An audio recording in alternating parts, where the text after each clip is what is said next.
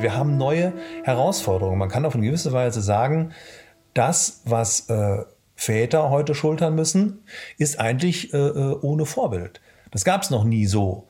Kommt ja noch hinzu, dass sie im Grunde genommen ihrer Frau ein ganzes Dorf ersetzen müssen. Genau, das darf man echt nicht unterschätzen, Russland. Ne? Also unsere Männer müssen den Job des ganzen Dorfes machen und dafür gibt es keine Präzedenz. Das ist total neu, es ist total krass.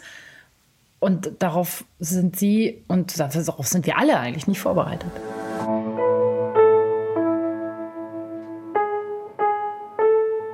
Eltern ohne Filter. Ein Podcast von Bayern 2.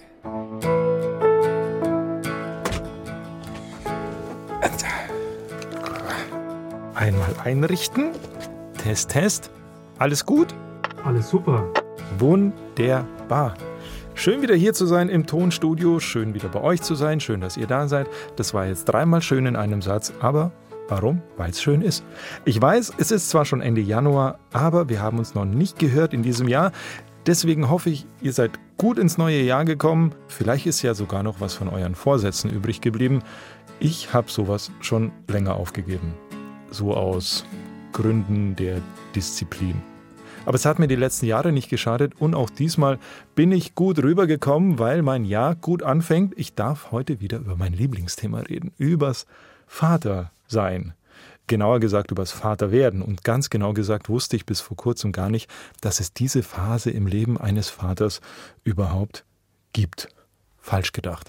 Es gibt sie und wie wir da durchgehen, das ist ziemlich prägend dafür, wie wir später dann als Väter sind. Kompliziert, gell? Aber bevor ich euch jetzt komplett verwirre, würde ich vorschlagen, wir reden mit Leuten, die sich damit auskennen, weil sie ein Buch darüber geschrieben haben. Titel Vater werden. Zufälle gibt's. Es gibt einen fixen Punkt in, in diesem ganzen Gespräch, ähm, und zwar eine Vorstellung. Diesmal würde ich es gerne aber anders machen. Ihr stellt euch nicht selber kurz vor, sondern gegenseitig. Ganz kreativer journalistischer Ansatz, ich weiß. Aber ähm, ich würde es trotzdem gern machen. Ihr stellt euch kurz gegenseitig vor und gerne hätte ich, weil ihr das Buch zusammengeschrieben habt, der Charakterzug an dem der jeweils anderen, der euch in der Zeit am, am meisten aufgefallen ist. Cool, darf ich anfangen? ja, bitte. Gut, dann äh, stelle ich meinen ähm, wunderbaren Teampartner, Co-Autor und Partner Klaus Althoff vor. Führungskräfte, Coach, langjährig in der internationalen Zusammenarbeit, ähm, sehr groß im Konzepte schreiben, Seminare führen, Gruppen leiten, Teams äh, wieder zusammenführen, besonders Teams, die sich gestritten haben und ähm, international erfahren. Und wir haben zusammen dieses Buch geschrieben. Und ähm, der Charakterzug, der mir am meisten aufgefallen ist in der Zeit und den ich auch am meisten geschätzt habe in der Zeit, als wir das Buch geschrieben haben, ist die Genauigkeit. Und ähm, das ist wunderbar, weil wir uns da perfekt ergänzen. Ich bin eher so better done than perfect, also schnell schießen und im Zweifelsfall hinterher korrigieren. Und mich macht es rasend, wenn jemand langsam arbeitet. Und Klaus ist da sehr genau, sehr bedächtig und findet dann echt noch die richtig wichtigen Sachen, wo ich denke, verdammt, was hätte ich nur ohne ihn gemacht. Danke. Ja, danke schön. Ähm, ja, dann äh, ist es mir eine Ehre, äh, Nicola Schmidt vorzustellen. Nicola Schmidt, ähm, würde ich sagen, ganz klar eine der wichtigsten, wenn nicht die wichtigste Stimme gerade zum Thema bindungs- und bedürfnisorientierte Erziehung, Begleitung von Kindern, ähm, von Familienleben. Nicola Schmidt ist die Gründerin äh, des Artgerecht-Projekts und äh, für mich ganz klar äh, die Autorität zum Thema. Und wenn man mich jetzt gefragt hätte, was hast du denn als die ähm, auffälligste Eigenschaft von Nicola erlebt in der Zeit, dann hätte ich witzigerweise auch gesagt Genauigkeit. Aber eine andere Genauigkeit. Also die Nicola, die ist wissenschaftlich exakt auf den Punkt. Und ja, das ist echt was, was ich mir von ihr abgucke, weil ähm, gerade in dem ganzen Bereich Familie, Kinder und übrigens auch unter uns Männer und Väter. Ey, da ist so viel Meinung. Meinung, Meinung, Meinung. Und so wenig Fakten. Und so wenig Fakten. Und ähm, ich finde es wirklich wichtig und cool, immer wieder nach Fakten zu suchen und mit denen zu arbeiten. Und da wäre ich ohne Nicola echt aufgeschmissen oder da ist sie echt meine Lehrmeisterin. Ja. Danke euch. Ich hatte sowas schon vermutet. Deswegen meine Frage, wie war es wirklich? Leute, Ey, ich meine, wie war es wirklich? Also zusammen Buch schreiben ist wie zusammen Kind kriegen. Also liest doch Echt? unser Buch. So ist eine Schwangerschaft. Himmelhoch, jauchzend, zu Tode betrübt. Es ist alles rosig und oh Gott, wir schaffen das nie. Ich krieg die Krise. Ich steig aus, mach das ohne mich. Da ist natürlich auch genauso wie beim Kinderkriegen alles dabei. Ja, wir hatten alles drin. Vom 1A Tango bis zum völligen Chaos. Völligen Chaos bis zum äh, geht gar nicht. Ja, das ist wirklich, also das ist auch so Dinge, ne? Man weiß es ja eigentlich, jeder sagt das. Irgendwie ist es auch klar, wenn du halt zwei Persönlichkeiten zusammenspannst für so ein Projekt, irgendwie Logo. Aber auch das ist wie mit dem Kinderkriegen. Sie sagen es dir alle vorher, aber du hast keine Ahnung. Hm, hm. Interessant, interessant. Ich merke gerade, dass mir nie irgendjemand irgendwas gesagt hat. Also bestimmte Dinge ergeben sich aus der Sache selbst. Es ist klar, das ist einfache Mathematik. Vorher wart ihr zu zweit. Bald seid ihr zu dritt, heißt, es wird sich einiges in eurem Leben ändern. Verstanden. Aber irgendwie auch nicht verstanden, weil wie es wirklich wird, hat mir keiner gesagt. Um ganz ehrlich zu sein, habe ich auch nicht gefragt. Ich habe nicht gefragt, wie wird man Vater? Was passiert da? Was ist eigentlich mein Job bei der Sache? Worauf soll ich achten? Wie läuft das ab? Äh, äh, Entschuldigung, wie mache ich nichts kaputt? Solche Sachen eben. Ihr wisst ja, dass ich schon seit langem auf der Suche nach Antworten darauf bin, was einen Vater eigentlich ausmacht und was seine Aufgabe ist. Das ist bei mir aber eher so eine kulturhistorische Suche, auf der ich mich befinde, und ich dachte halt immer, ich finde die Antwort darauf, wenn ich schaue, wie andere Väter mit ihren Kindern umgehen und halt grundsätzlich immer meine Standardfrage stelle, wann ist ein Vater ein Vater? Aber wie ich durch diese Folge gelernt habe, liegen viele meiner Antworten in einer anderen Frage. Wie wird man eigentlich Vater? Und hä, wann beginnt das mit dem Vatersein überhaupt? Ja, und wie ich euch gerade so in die Irrwege meiner Gedankenströme einführe, merke ich, dass in der Tatsache, dass mir nie jemand irgendwas gesagt hat und dass ich auch nie gefragt habe, wie Vaterwerden eigentlich geht, das ist einer der Grundfehler im System. Wir leben halt in einer Welt, in der sich die Menschen nicht mehr so stark an festgegebenen, traditionellen äh, Werten orientieren. Wir leben in einer Zeit, wo die Menschen eher den Anspruch haben, selbstbestimmt, mit Ownership Dinge zu tun. Und da ist Familie eben ein Projekt. Familie ist eigentlich ein Projekt und ein Projekt braucht eine Vision. Und um die Vision äh, äh, erfüllen zu können, helfen eben Ziele. Und ich muss es auch fühlen können, ich muss es schmecken können und riechen können und sagen können, da will ich hin, so soll sich das anfühlen, das würde ich cool finden. Wenn ihr, du hast gerade gesagt, jede Generation hat ihr Väterbuch, hat ihr Mütterbuch, Schwangerschaftsbuch ich bin jetzt erst 37, aber ich kann mich nicht an so viele Väterbücher von, von vor ein paar Jahren, vor 10, 15, 20 Jahren erst recht nicht erinnern. Aber euer Buch kommt jetzt in, in, in diese Zeit.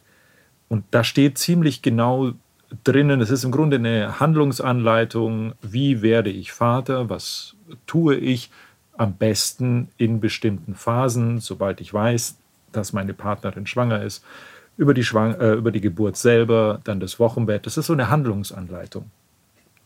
Haben wir Väter irgendwie komplett verlernt, wie das geht, sodass wir euer Buch brauchen, oder wussten wir das eigentlich nie? Hm.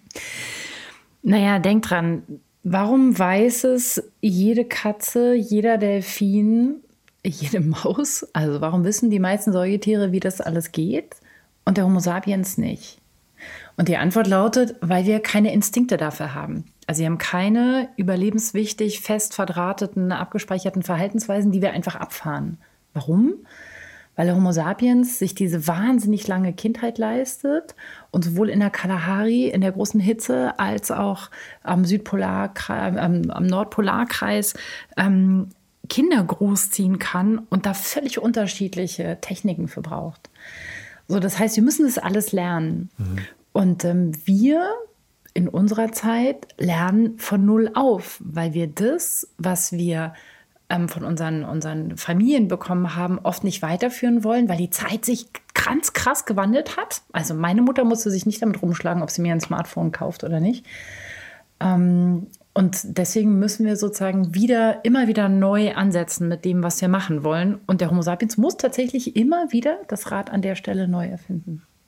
Deswegen würde ich sagen, wir Väter haben es nicht verlernt, sondern wir müssen immer wieder neu lernen und uns fehlen natürlich an der Stelle oft einfach die Vorbilder. Wir haben oft das erste, der erste Säugling, den wir in der Hand haben, ist äh, der erste Neugeborene, den wir überhaupt sehen sieht oft ganz anders aus als die Babys in der Werbung. Und äh, wir wissen gar nicht, wie, wie geht denn das jetzt? Also wenn ich jetzt an meinen Vater denke, der ähm, ein sehr, also ein präsenter Vater war, ähm, also im Vater sein. Ich weiß gar nicht, wie sehr er im Vater werden dann ein, eingebunden war. Aber ich weiß schon, dass damals, so, also vor 37 Jahren, da war der Mann nicht so eingebunden. So, da war Erziehung, Kinderkriegen, war Frauensache. Also wenn ich jetzt ganz hart bin, müsste ich ihm unterstellen, er hat eigentlich nie gewusst, wie das geht. Weil es wurde von ihm auch nie verlangt. Klar, genau. Und das ist auch einer der Gründe, weswegen wir dieses Väterbuch jetzt geschrieben haben. Ähm, weil wir natürlich auch mit einer, ähm, mit einer Selbstwahrnehmung von Vätern, auch mit einem Wunsch von Männern auf eine bestimmte Weise als Vater aufzutreten, nämlich präsent, nämlich mit einer wesentlichen Rolle auch in Bezug auf das Kind, nämlich gefühlskompetent, nämlich bindungsorientiert. Äh, Mental Load teilen, gleichberechtigt, das spielt ja alles rein. Zwei Partner, die beide arbeiten und, und, und. Und das muss irgendwie geregelt werden. Also wir haben neue Herausforderungen. Man kann auf eine gewisse Weise sagen, das, was äh, Väter heute schultern müssen, natürlich auch was Männer, äh, was Frauen schultern müssen, Mütter. Also nur hier haben wir ja ein Väterbuch. Also wenn wir über die Väter sprechen, können wir sagen, das, was sie schultern müssen, ist eigentlich äh, äh ohne Vorbild. Das gab es noch nie so. Kommt ja noch hinzu, dass sie im Grunde genommen ihrer Frau ein ganzes Dorf ersetzen müssen. Genau, das darf man echt nicht unterschätzen, Russland. Ne? Also unsere Männer müssen den Job des ganzen Dorfes machen und dafür gibt es keine Präzedenz. Das ist total neu, es ist total krass. Und darauf sind sie und darauf sind wir alle eigentlich nicht vorbereitet.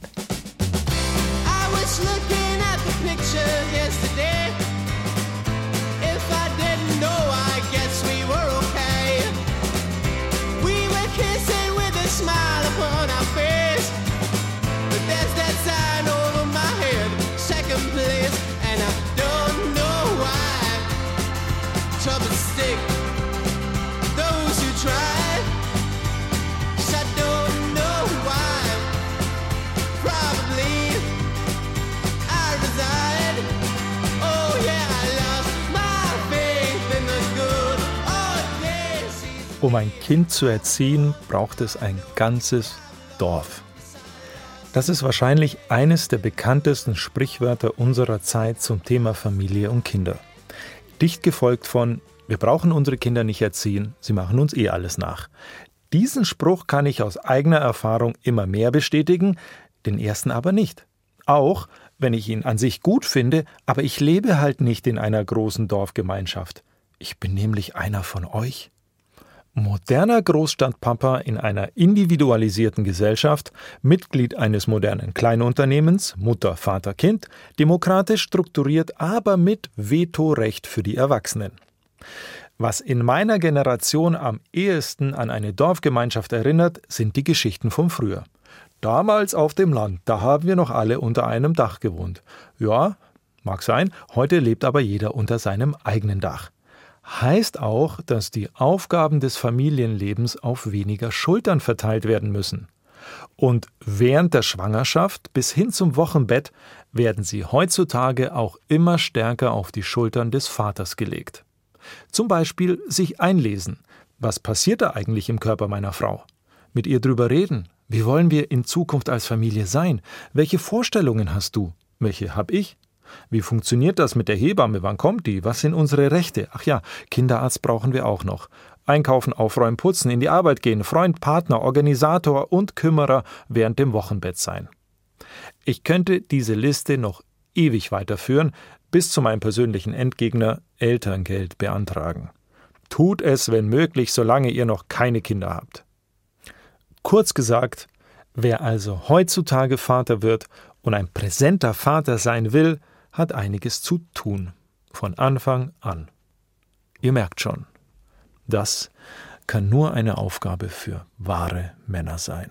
Yippie Schweinebacke. Klaus, du hast geschrieben, Vater werden ist eine Heldenreise. Heldenreise ist aber für mich etwas typisch Männliches. So, äh, klassisch männlich, so der Marlboro Man auf dem Pferd, ähm, reitet Richtung Sonnenuntergang mit seiner Zigarette im Mund. Mit einem Lasso fängt er noch die Prinzessin und äh, rettet sie vor dem Drachen. Und natürlich spätestens um 20.15 Uhr zu Hause sein, weil da spielt Bayern gegen Dortmund. Das ist für mich so die männliche Heldenreise. Wie passt es zusammen mit dem modernen Vaterwerden? Das, das musst du mir echt erklären.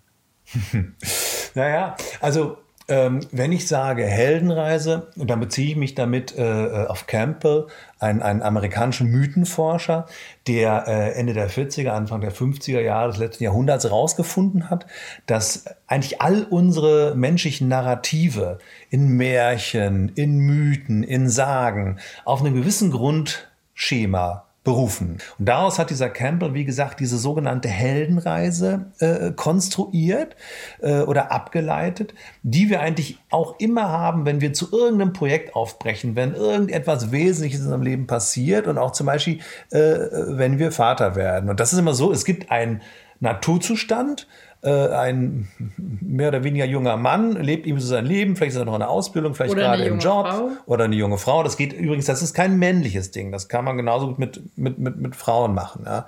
Oder Frodo Beutlin lebt halt irgendwie im Auenland da sein beschauliches Leben. Und dann kommt immer als erstes, äh, es gibt einen Ruf, einen Call, irgendwas passiert. Wo Frodo Beutlin äh, kriegt mit diesem Ring, äh, erfährt von dem Ring über Gandalf den Zauberer und, und, und, und was da zu tun ist und was da für eine Riesenaufgabe ansteht. Und wir haben da oft als Vater eine relativ, äh, äh, äh, sage ich mal, bescheidenere Situation. Wir haben so ein mit dem Pipi unserer Partnerin äh, versehenen Schwangerschaftsstreifen, der uns sagt, ey Junge, in deinem Leben wird jetzt alles anders. Du musst dich auf den Weg machen. Und was dann passiert, der zweite Akt ist in der Regel, da wird es unangenehm, da äh, wird es steinig, da geht es bergauf. Das hat man auch in Regel in den Filmen oder bei Frodo im Herr der Rehe. Der muss dann sich durch alle möglichen schwierigen äh, Situationen kämpfen, kriegt aber auch immer wieder Helferwesen geschickt. Äh, manchmal ist es sogar so, dass die Leute, die einem die man da unterwegs, denen man begegnet, von dem er das Gefühl hat, boah, die halten mich irgendwie auf, äh, dass sie sich als, als Wahnsinnshelferwesen entpuppen. Und das ist bei einer Vaterschaft irgendwie auch nicht anders. Also äh, man stürzt in einen äh, äh, Strudel der Gefühle, himmelhoch jauchzen, zu Tode betriebt. Man müsste, möchte eigentlich am liebsten abhauen äh, an einem gewissen Punkt, weil ich sagen, ich habe da gar nichts mit zu tun. Ich will diesen Ring gar nicht. Ich will dieses Kind gar nicht. Das ist alles noch zu früh. Ich kann das nicht. Ähm, aber es gibt keinen Weg daran vorbei. Man muss da durch. Ähm, schlicht und ergreifend, weil das Leben weitergeht und man kommt aus der Nummer nicht raus. Und glücklicherweise ist es eben auch so mit derselben Logik, mit der man in Schwierigkeiten kommt, ähm, gibt es am Schluss auch immer noch so einen Showdown, kennen wir auch aus allen Filmen. Ähm, und am Ende wartet ein Schatz, irgendein Schatz. Äh, und zwar in der Regel dann, wenn es am aller, aller schlimmsten ist und wir das Gefühl haben, äh, jetzt komme ich überhaupt nicht mehr weiter. Dann gibt es einen Schatz zu heben. In unserem Fall ist das sozusagen äh, das Kind, was wir dann quasi mit aus dem Kreissaal mit der Frau nach Hause bringen. Und dann ist der entscheidende Punkt, so was mache ich jetzt mit diesem Schatz? Ich muss diesen Schatz jetzt wieder zurückbringen in meine gewohnte Welt, sozusagen ins Auenland, da wo ich herkomme. Und da wartet ja keiner auf mich jetzt unbedingt mit dem Schatz. Auch da, die sagen zwar alle toll, dass ihr Eltern geworden seid, aber die stehen nicht alle parat und sagen, sollen wir euch mal was zu essen kochen, sollen wir euch mal helfen, sollen wir euch mal unterstützen. Nee, ähm, ja, äh, an dem Punkt ist es genauso wie auch mit allem Lernen. Das Integrieren ist immer das Schwierigste. Ja? So, und da schließt sich dann der Kreis. Äh, äh, wenn das gelingt, dann, äh, äh, ja, dann sind wir quasi auf einem höheren Level in unserem Kreis angekommen. Der Witz ist aber, der Kreis geht direkt weiter. Denn das Leben ist im Grunde genommen eine einzige Heldenreise. Kaum habe ich die eine Heldenreise abgeschlossen, geht die nächste los. Mein Kind zahnt, mein Kind hat Koliken, mein Kind geht in die Kita. Es ist immer wieder dasselbe Muster von. Es gibt einen Call, es wird schwierig, es gibt einen Showdown. Ich denke, ich packe es nicht. Ich bleibe aber dran. Ich finde einen Weg und ich bringe es wieder zurück nach Hause und bin auf der nächsten Ebene.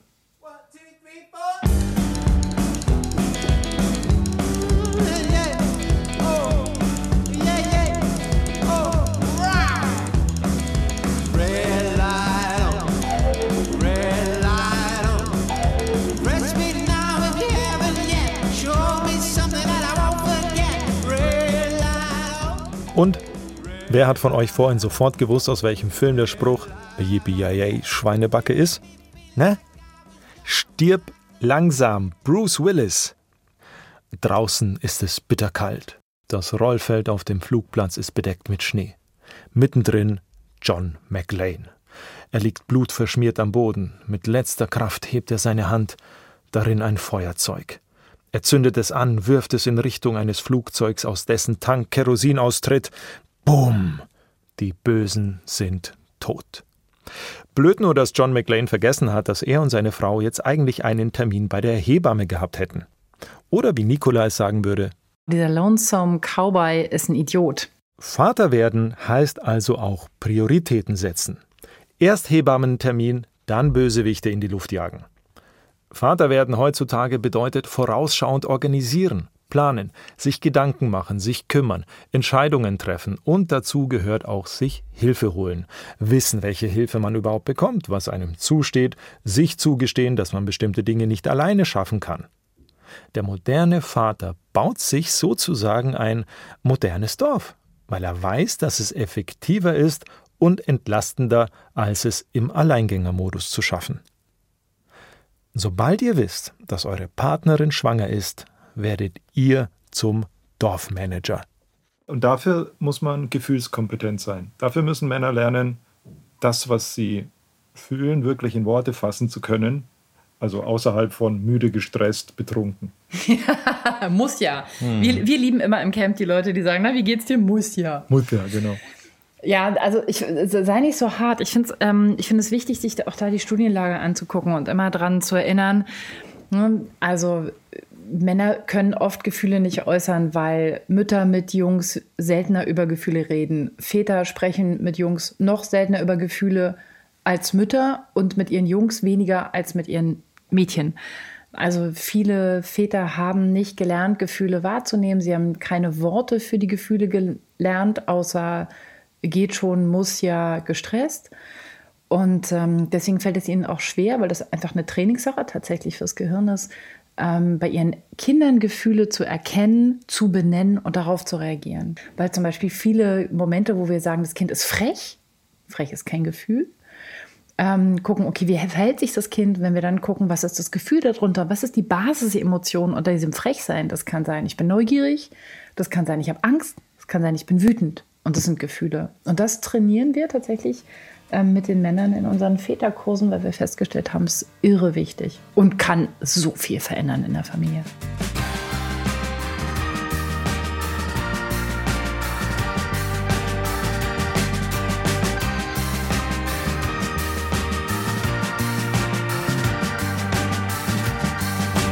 Freddie really had it with that kind of talk when you left him beginning to get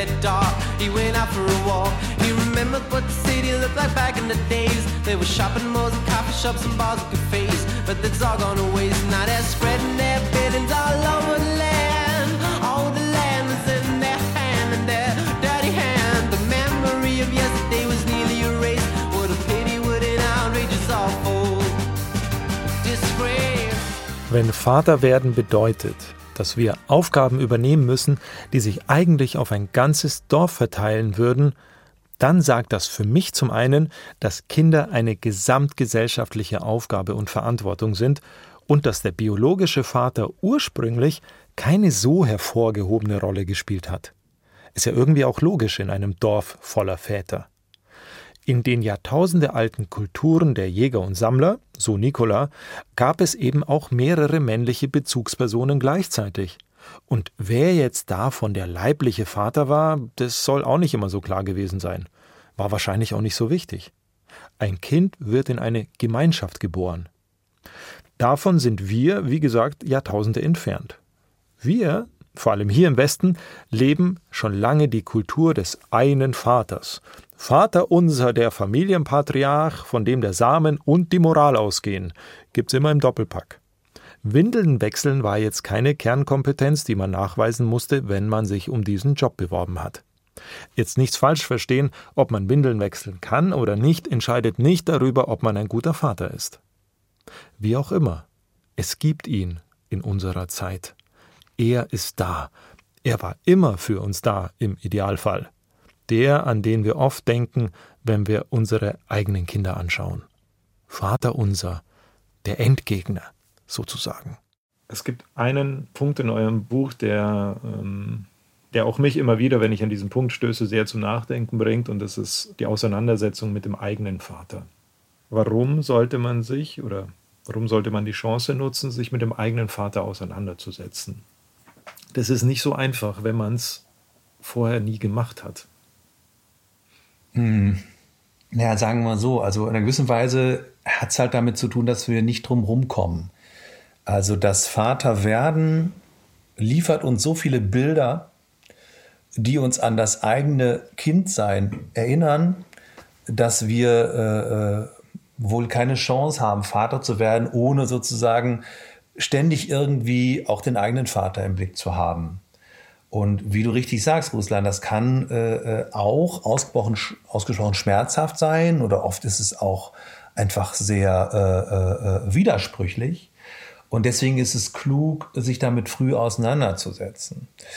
Ähm, ich würde da auch keinem Vater irgendwie reinreden wollen, sondern nur ihn ermutigen, da mal hinzuschauen und, und gerade schon auch in der Schwangerschaft, weil das gilt eigentlich für alle Themen. Warum ist die Schwangerschaft eine ganz gute Zeit, um sich mit bestimmten Dingen auseinanderzusetzen? Ja, weil wir da noch kein Kind haben, was wir ständig versorgen müssen. Wir haben de facto noch eine, noch eine ziemlich luxuriöse Situation. Wir wissen es nur nicht. Wir wissen das nur halt nicht. Insbesondere, wenn es das erste Kind ist. Ne? Also deswegen, äh, also ich gehe davon aus, dass bei, bei werdenden Vätern und bei Vätern ständig Bilder hochkommen aus der eigenen Kindheit. Und ich lerne auch in den Väterkursen, die ich fürs Artgerecht-Projekt anbiete, dass es dort eigentlich bei allen Männern so ist, dass die im Rahmen ihrer Vaterschaft sich natürlich auch, natürlich überlegen sie sich, welcher Vater will ich denn sein?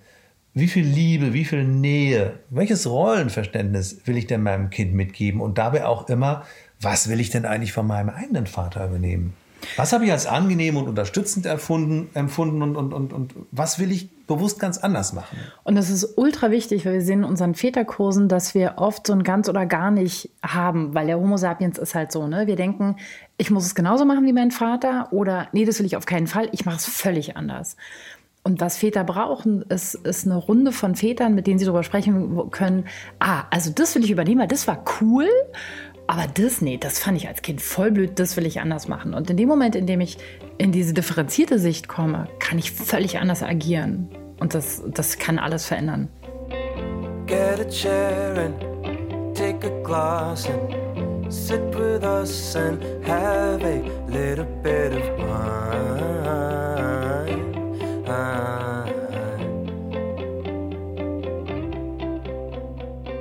Klaus, hast du dich deinem eigenen Vater gestellt? Ähm, ja, doch. Ich denke schon. Also ähm, bei mir ist das so ein klassischer Fall von, ich habe eigentlich ein äh, sehr gutes Verhältnis zu meinem Vater. Ich gehöre zu den Vätern, wo man im Kurs immer sagen würde, ja, ähm, ich habe unheimlich viel von dem gelernt diese Tatkraft, Dinge zu machen, Dinge einfach anzupacken. Ähm, das sind so Sachen, die es geht total stark auf meinen Vater zurück und, und, und. Und trotzdem merke ich, dass auch ich sowas wie eine Vaterwunde habe. Manchmal weiß ich gar nicht, wie weit die eigentlich von meinem Vater kommt oder da letztendlich die Energie meines Großvaters, meines Urgroßvaters.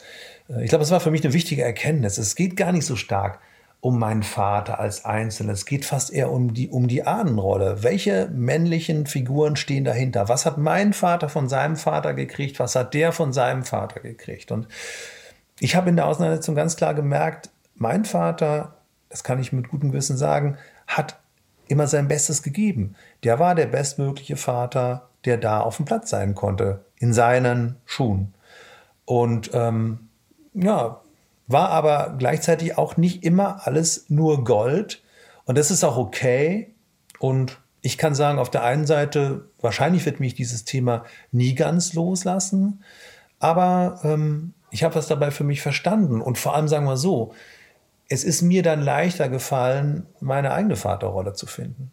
Das ist, glaube ich, der Punkt. Es geht ja nicht nur darum, dass es mir dann besser geht oder ich mich wohler fühle oder alles schön ist, sondern eine Klarheit zu kriegen, entscheiden zu können. So mache ich das. Wie war es bei dir, Nicola? Also ich habe eine ganz lustige Vatergeschichte, weil äh, meine Mutter hat sich von meinem Vater getrennt, als ich zwei war. Okay. Und ist mit ihm wieder zusammengekommen, als ich 32 war. Und äh, die sind jetzt seit zehn Jahren, seit über zehn Jahren wieder zusammen. So, take that. Ich wollte gerade sagen, allein das reicht schon. Podcast beendet. Was für eine Geschichte. Okay. Geil, ne? So, das heißt, ich bin weitgehend ohne meinen Vater aufgewachsen, was ich tatsächlich glaube, was gut ist, weil ich glaube, dass mein Vater als Vater von Kleinkindern nicht so der Ober, also sagen wir mal, nicht die Linie verfolgt hätte, die ich verfolge bei meinen Kindern. Ähm, wenn man 30 ist, ist er der coolste Daddy, den man sich vorstellen kann weil er einfach der Monsterorganisator ist, total da, ganz viel Lebenserfahrung, ähm, einem ganz, mir ganz viel beigebracht hat, immer hinter mir steht, im Zweifelsfall immer da ist, äh, wenn es irgendwie Not am Mann ist, ich für ihn, wir sind voll die, wir halten zusammen Familie. Und ähm, insofern war das sehr spannend. Und ähm, ich habe tatsächlich viel von meiner Vatergeschichte nicht mit meinem Vater aufgearbeitet, sondern mit anderen Menschen, die mich dadurch begleitet haben. Und konnte dann, was echt cool war, mit 30 meinem Dad gegenüberstehen, einfach nur sagen, boah, geil, ich merke total, dass du mein Dad bist. Du bist genau wie ich, ich habe dich total lieb. Und ich bin voll froh, dass du wieder da bist. What will I do when I'm without you? They just don't make good friends like you all. We're united we're divided, we won't close the door. Wahrscheinlich habt ihr es schon erahnt. Es war ja auch ein bisschen offensichtlich, oder? Nicola und Klaus haben am Anfang schon sehr lobend übereinander gesprochen. Oder ihr wusstet es sowieso schon von Anfang an, weil ihr zum Beispiel Nicola Schmidt als Autorin anderer Familien- und Elternbücher kennt und deswegen ein bisschen was über ihr Familienleben wisst. Wie auch immer es ist, ich mach's jetzt offiziell. Die beiden haben nicht nur ein Buch zusammengeschrieben, die sind ein Paar. Schmidt-Althoff, Althoff-Schmidt, eine Patchwork-Familie. Nicola hat zwei leibliche Kinder, Klaus vier. Heißt aber auch, dass Klaus in seinem Leben schon auf zwei Arten Vater geworden ist. Bei seinen leiblichen Kindern hat er genauso wie wir am echten Leben lernen müssen, was es wirklich heißt, Vater zu werden und Vater zu sein. Dass er es versucht hat, so bewusst und präsent wie möglich zu machen, hat ihm auch bei seiner zweiten Vaterschaft sehr geholfen. Ich glaube, für Patchwork-Väter gilt das, was für alle Väter gilt. Es hilft, sich eine Vorstellung zu machen, wie soll das sein. Es hilft, immer wieder zu versuchen, achtsam und wertschätzend mit seinem Gegenüber umzugehen. Es ist wahrscheinlich bei Patchwork-Vätern fast noch ein bisschen noch wichtiger, mit der Partnerin gut zu kommunizieren, weil man sich ja notgedrungen auf ein Feld begibt, wo schon ganz viel an Beziehung ist. Und ich komme halt als Patchwork-Vater später rein. Das heißt, die Partnerin hat dann da immer erstmal eine gewisse Lufthoheit. Und da ist es umso wichtiger, sich, sich abzustimmen. Und ansonsten ist es aber immer wieder dasselbe. Ich muss bereit sein, auf mein Gegenüber zuzugehen und ich muss bereit sein, mein Gegenüber zu erkennen. Und man muss einfach wissen, also wir wissen tatsächlich das auch aus Studien, dass jedes Kind jede Familie ungefähr zwölf Monate durcheinander bringt. Und von Patchwork-Familien wissen wir, dass wenn eine Patchwork-Familie sich findet, dieser Prozess sogar bis zu 24 Monate dauern kann. Und das finde ich extrem wichtig, dass man sich diese Zeit nimmt als Familie zu gucken, okay, da prallen ja zwei Wertesysteme, zwei Regelsysteme, zwei Weltsichten aufeinander. Und äh, bei Kindern geht es am Ende ja auch ums Ganze. Also wie gehst du mit meinen Kindern um? Wie gehe ich mit deinen Kindern um? Und ähm, da aus beiden Welten das Beste zusammenzupacken und auch dann flexibel zu sein und zu sagen, komm, wir probieren mal das aus. Hm, hat nicht so geklappt, dann probieren wir es jetzt mal so aus ähm, gehört einfach dazu. Und ich glaube, wenn den Leuten mehr bewusst wäre, also uns hat das, finde ich, total geholfen. Wir brauchen mindestens zwei Jahre, um uns da irgendwie zusammenzuruckeln. Und bis dahin wird es ganz schön viel auch anecken und da werden auch Späne fallen, weil da wird gehobelt. Ähm, das hat uns total geholfen.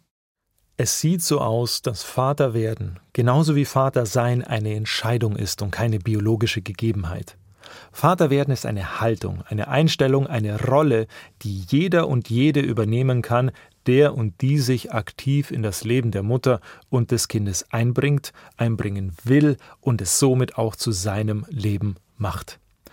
Und wenn das jetzt Väter hören, die in der Anfangszeit jetzt nicht durch Präsenz geglänzt haben oder nicht konnten oder nicht wussten, wie es geht, egal aus welchen Gründen, ich darf euch von Nicola und Klaus mitgeben, es ist nie, nie zu spät, ein aufmerksamer Vater zu werden. Ich, ich persönlich mag den Spruch, dass man ein ganzes Dorf braucht, um ein Kind zu erziehen. Es hat so was Romantisches. Aber ob das Prinzip alle unter einem Dach, jeder mischt mit, immer so romantisch war, ich weiß es nicht. Aber darum geht's auch, glaube ich, gar nicht. Wir leben sowieso nicht mehr in großen Dorfgemeinschaften, aber wir können sie uns ein Stück weit bauen. Und so viel traue ich mich aus meiner kurzen Vatererfahrung an alle noch nicht Väter da draußen weiterzugeben. Kümmert euch um die relevanten Dinge während der Schwangerschaft. Danach, puh, alter Schwede, wenig Zeit sehr wenig Zeit. Aber auch wenn ihr es geschafft habt, euch euer modernes Dorf aufzubauen, ihr werdet trotzdem der Vater im Leben eurer Kinder sein, nicht einer von vielen. Die Entscheidung, ein Kind haben zu wollen und dann noch zu sagen, wenn es sein muss, mache ich den Job eines ganzen Dorfes. Das ist was Besonderes, etwas für wahre Männer und Frauen. Ihr werdet also immer der Endgegner sein aber einer mit offenen Armen und mit Blumen in der Hand. Ihr habt so einen schönen Schachzug durchgezogen ähm, äh, durch euer Buch und zwar, ihr habt immer wieder eine Not-to-Do-Liste erstellt. Wenn ihr mir jetzt abschließend über das Vaterwerden eine allgemeine Not-to-Do-Liste erstellen könntet, sie muss nicht sehr lang sein, aber wie würde die aussehen? Was sollte man bitte auf keinen Fall tun? Also, ähm, warte mal, meine drei wären Vater werden. Also das erste, not to do, ey, mach ich mit mir selber aus, ziehen wir durch, kriegen wir irgendwie hin. Don't do it. No. Auf gar keinen Fall. Äh, das äh, wird dich unglaublich viel Kraft kosten und Energie und du wirst in ganz viele Sackgassen rennen, die du dir alle sparen kannst. Äh, Nummer zwei, ähm, im Wochenbett die Garage aufräumen. No, don't do it im Wochenbett mit dem Kind kuscheln, der Frau sagen, wie toll das alles ist.